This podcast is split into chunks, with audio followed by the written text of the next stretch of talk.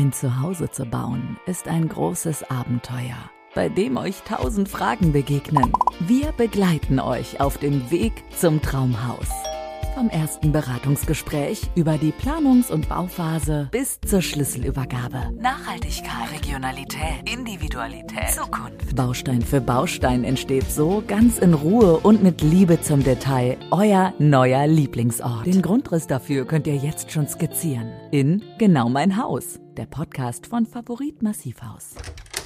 Genau mein Haus. Äh, es ist wieder Zeit für Genau mein Haus. Wir wollen heute mal über ein äh, sehr, sehr spannendes Thema sprechen. Wir wollen es mal ein bisschen einkürzen. Das äh, finde ich immer, ist immer eine gute Idee, wenn wir über No-Gos beim Hausbau sprechen. Ja, natürlich könnte man jetzt 10, 20, 30 No-Gos machen. Es gibt bestimmt ganz viele, aber wir wollen uns mal auf die wichtigsten fünf No-Gos konzentrieren. Natürlich habe ich hier wieder Roland und Alexander Aßmann bei mir sitzen. Seid ihr einverstanden, dass wir uns auf fünf beschränken? Ähm, ja, Gut. ja. Hallo. Ja, Hallo. genau. Hallo dir. So, äh, ich würde gerne ähm, mit einem Aspekt anfangen. Unser erstes No-Go äh, könnte sein, dass wir mal darüber sprechen, Geld. Sprechen wir über Geld.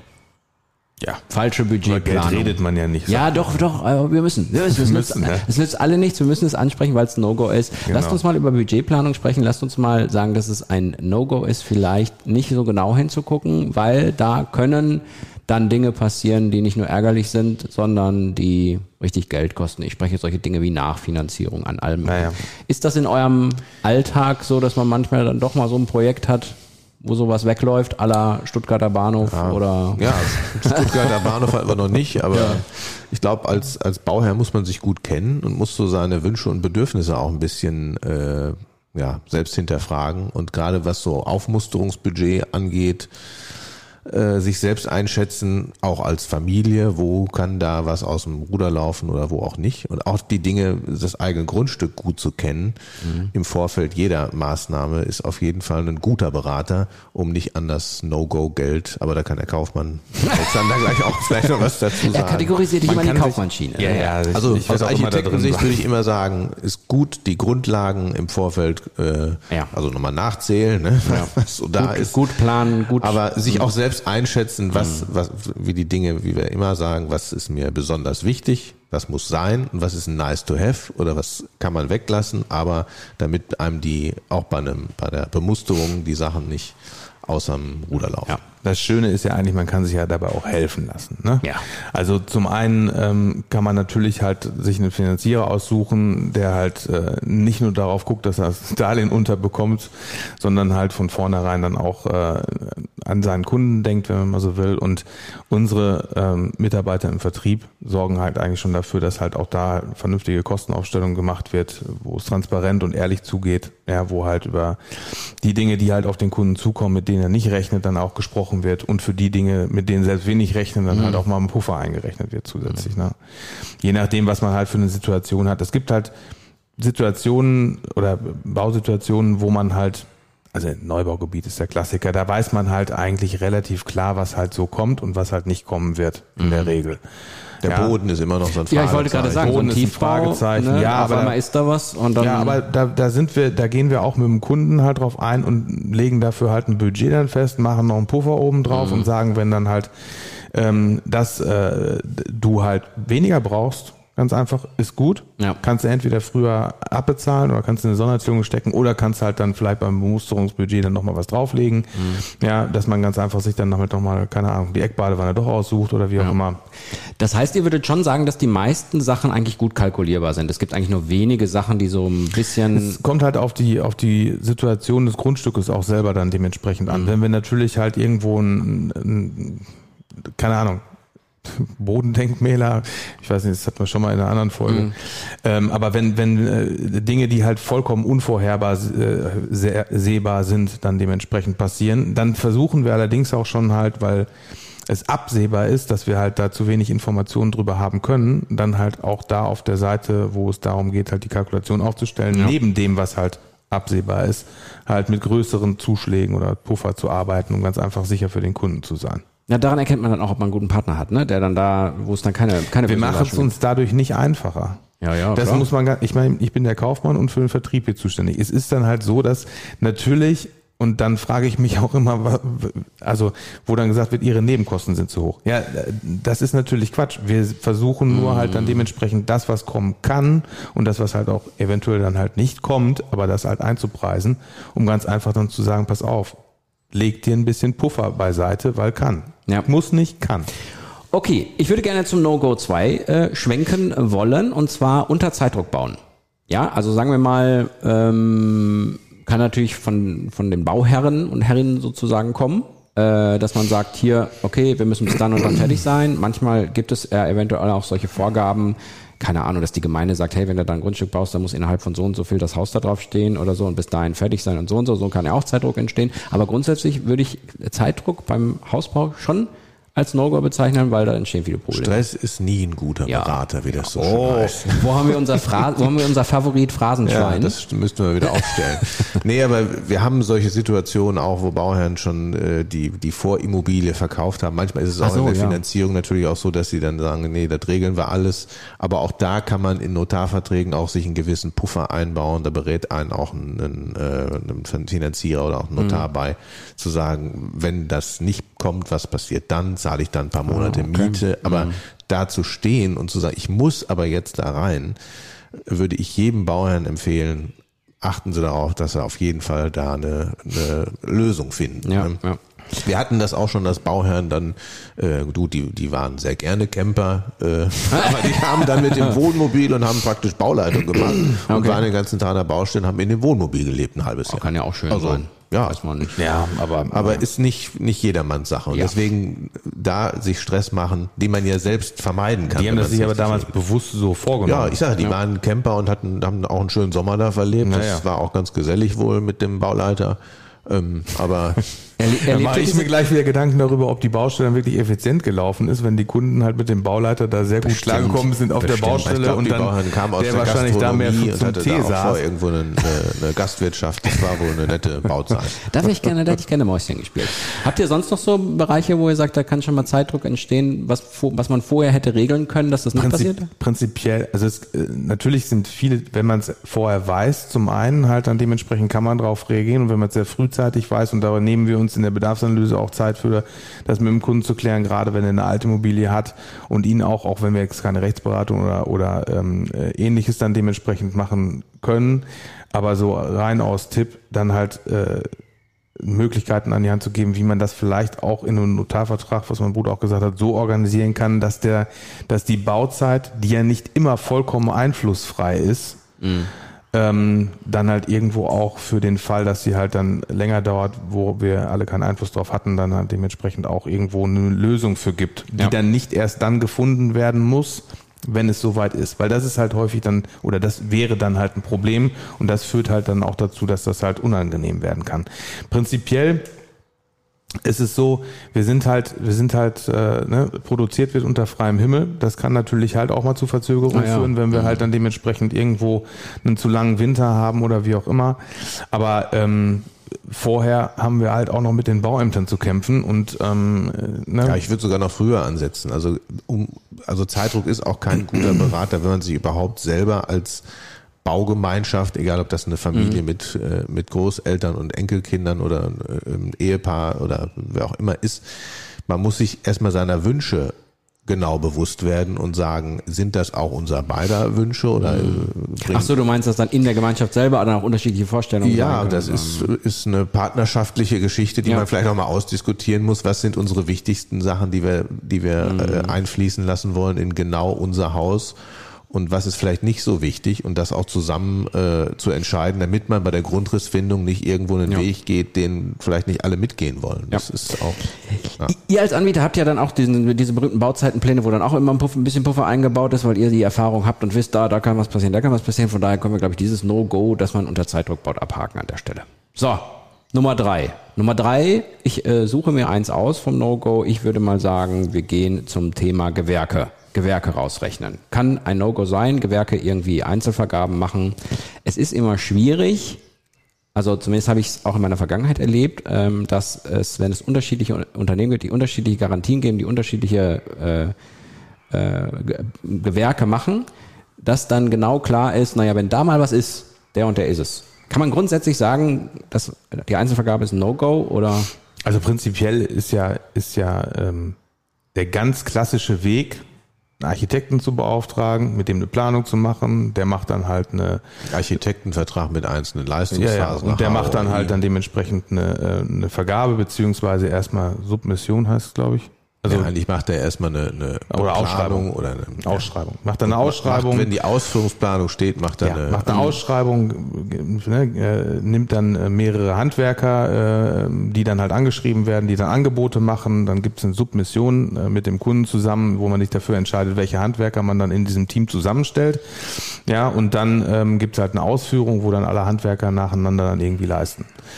So, normalerweise ist dann der Architekt noch dabei und, ähm, und äh, betreut den Kunden dann halt dementsprechend und äh, guckt, dass die Handwerker keinen Mist bauen und so weiter und so fort. Das alles einzeln oder selber zu machen, ist halt ne, in einem Bauablauf und der Kunde macht es ja in der Regel zum ersten Mal und der, der Architekt dann dementsprechend, je nach wie gut er ist, kann ihn halt betreuen oder auch, ne, prinzipiell ist es so, man trifft da immer auf ein Team am Ende des Tages, weil Bauen ist halt auch, wenn verschiedene Gewerke halt da betroffen sind, immer halt eine Teamaufgabe, weil alle Gewerke irgendwo voneinander abhängig sind das halt frisch zusammengewürfelt wurde in der Regel. Und ähm, dass das am Ende des Tages da das gleiche Produkt rauskommt, wie wenn es halt immer die gleichen Handwerker sind, die sich beim nächsten Bauvorhaben wieder treffen und so weiter, ist meiner Meinung nach komplett ausgeschlossen. Man muss sich darauf ganz einfach dann dementsprechend einstellen, dass man wesentlich mehr Aufwand, wesentlich mehr Arbeit halt selber als Kunde hat. Am Anfang ist es verlockend, weil man denkt, man spart Am Geld. Anfang ne? ist verlockend, ja. weil man denkt, man kriegt halt, ne, man hat diese, diesen Bauträger oder den, den GU halt nicht dazwischen, der ja bei jedem Gewerk dann halt dann dementsprechend mitverdient.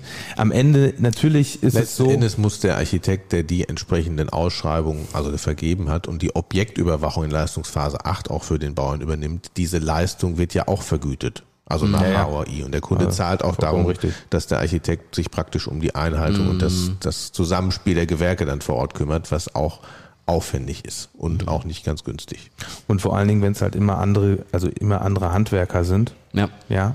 Also Zimmermann, Dachdecker, ja, äh, äh, Sanitärer oder Heizungsbauer, Elektriker. Das sind alles Gewerke, die halt so ineinander greifen mittlerweile. Die Steuerung ist kaputt. Der Sa- Sanitärheizung sagt, das äh, liegt nicht an meinem Gerät, das lag am Anschluss, den der Elektriker gemacht hat, umgekehrt auch so und so Genau. und so. Ja. Also ich würde, ich würde sagen, äh, wir gehen mal zu einem hohen Prozentsatz dahin, dass es ein No-Go tatsächlich ist. Und wenn man es dann doch macht, dann muss man sich halt darauf einstellen, dass es Probleme gibt. Man muss sich darauf einstellen und im Endeffekt natürlich diese Firmen, wie wir es sind, wie andere es sind, die halt ein komplettes Haus dann dementsprechend anbieten, eine fertige Leistung, über die man sich dann halt in dem Punkt zumindest keine Gedanken machen muss, ja, ähm, ist dann halt schon mit wesentlich weniger Kopfschmerzen, mit wesentlich weniger ähm, ähm, halt auch Aufwand verbunden. Und wenn man heute ein Haus finanzieren kann, dann hat man ja in der Regel auch einen Job.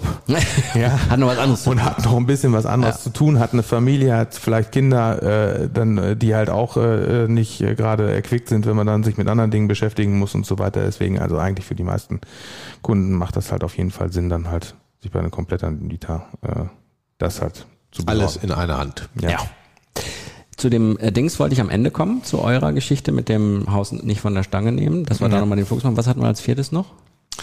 Wir hatten noch Vorannahmen. Ah, genau. Also sowohl auf Kundenseite als auch auf äh, der Seite dessen, der halt den Kunden entgegennimmt. Ja.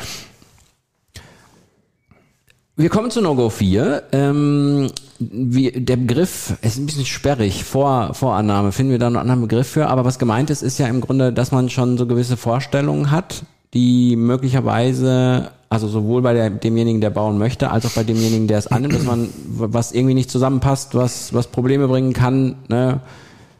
Der Punkt ist halt immer der, wenn, wenn halt ähm, über Dinge nicht gesprochen wird, Mhm. nimmt sie jede Seite unterschiedlich als Vorannahme. Ah, ja, ja, so ja.